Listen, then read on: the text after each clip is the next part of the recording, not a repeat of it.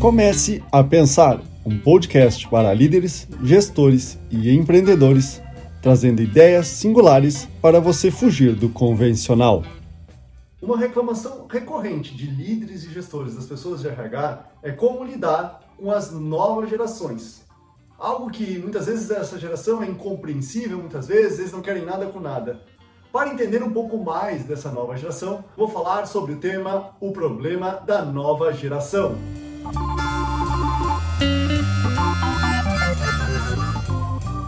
Temos que compreender que estamos vivendo um momento de mudanças demográficas e econômicas que impactam a nossa sociedade de forma cada vez mais acelerada.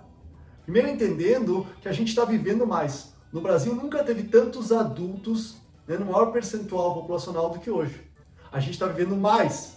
Né? Com isso, a gente, a fase adulta, está criando melhores condições para quem vem depois. O que está acontecendo que um adulto há 20, 30 anos atrás, que saía de casa aos 18 anos em média, hoje está saindo de casa depois dos 30. Quando quer morar sozinho, ou tem filho, ou casa. Né? Então, tudo isso né, busca entender que existe uma diferença, que a fase da adolescência, o início da fase adulta, aumentou em mais de 10 anos. E aí, a gente tem que compreender que as novas gerações têm necessidades totalmente diferentes umas das outras.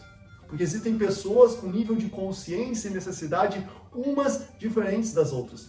Não dá para classificar que idade X a tal é uma letra, né? Ou é daqui a tal idade, a tal ano, é tal geração milênio. Não dá. Porque a gente tem realidades totalmente diferentes. Se você pegar a região sul, sudeste, um adolescente, na grande maioria deles, tem uma condição, seguindo as necessidades de Maslow, onde que ele tem as necessidades básicas, né, de alimentação e abrigo atendidos por ter seu, seu quarto, tem a geladeira abastecida pelos pais, tem atendimento das necessidades relacionais pelos seus amigos, nem que seja na rede social, ou da autoestima, a partir que ele joga os videogames e atende, cumprir as metas, né, de passar de fase. Tem a da, de fato, a da autorrealização que ele busca a partir de alguns meios, né, de melhoria, de bem-estar com ele mesmo. Então ele busca vários elementos, mas ao mesmo tempo, dentro dessa realidade chamada Brasil, tem gente que vive em casas que 48% da população não tem coleta de esgoto, 16% não tem água potável em casa. Então, nem necessidade básica ele está atendido. Então, não adianta você querer rotular tal idade, tal geração se comporta assim. Isso é muito mais além. Tem uma pesquisa que foi feita que acompanhou o comportamento de jovens de 18 aos 25 anos, olhando, relacionando a sua idade a fase econômica que ela viveu.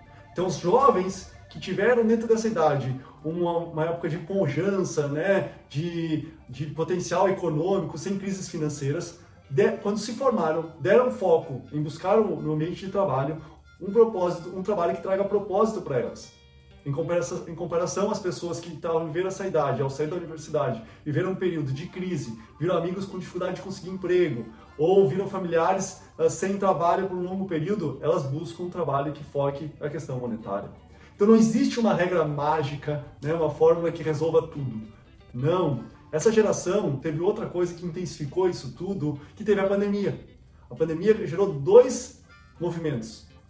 Quem está em torno de 30 anos teve que buscar algum trabalho para ajudar em casa, e aquela geração de 18 anos, que talvez levaria algum tempo para entrar no mercado de trabalho, também entrou devido à pandemia e à crise financeira que a gente viveu em 2020.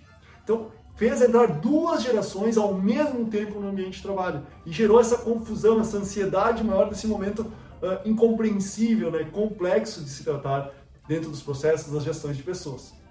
Então, como que de fato, o que, que essa geração, né, na grande maioria das regiões mais populosas, que talvez você está vendo esse vídeo, enfrenta, é uma geração que está atendendo às necessidades básicas, onde elas não buscam mais atender necessidades extrínsecas elementos externos, mas elementos intrínsecos do interior do ser humano. Algo que eu tenho um trabalho que eu me sinto realizado. Então, as empresas têm que nutrir elementos que envolvem quatro aspectos. As pessoas buscam um ambiente, nessa geração, né, que tenha propósito, que tenha orgulho, de, que sinta importante em fazer aquilo. A, segundo, valores, que é uma empresa ética, que cumpre as leis, né, que eu seja respeitado como indivíduo, como ser humano, não como um objeto que eu tenha pertencimento, que eu me sinto importante, valorizado, conectado com as outras pessoas, que as pessoas se preocupem quando eu não estou lá. E também autonomia. Né? Não vivendo uma história de controle, de utilidade, de atendendo as pessoas como um objeto. As pessoas querem, demandam elementos mais intrínsecos. As pessoas não querem mais saber de um GPTW. Né? Claro que essa certificação é bacana, mas as pessoas não querem saber disso, elas querem saber na prática. Como é que é a gestão de pessoas? As pessoas sim querem uma gestão mais humanizada. Elas querem ser vistas mais do que o número do crachá. Querem saber pelo nome Daniel. Meu nome é Daniel. É isso que eu quero ser visto.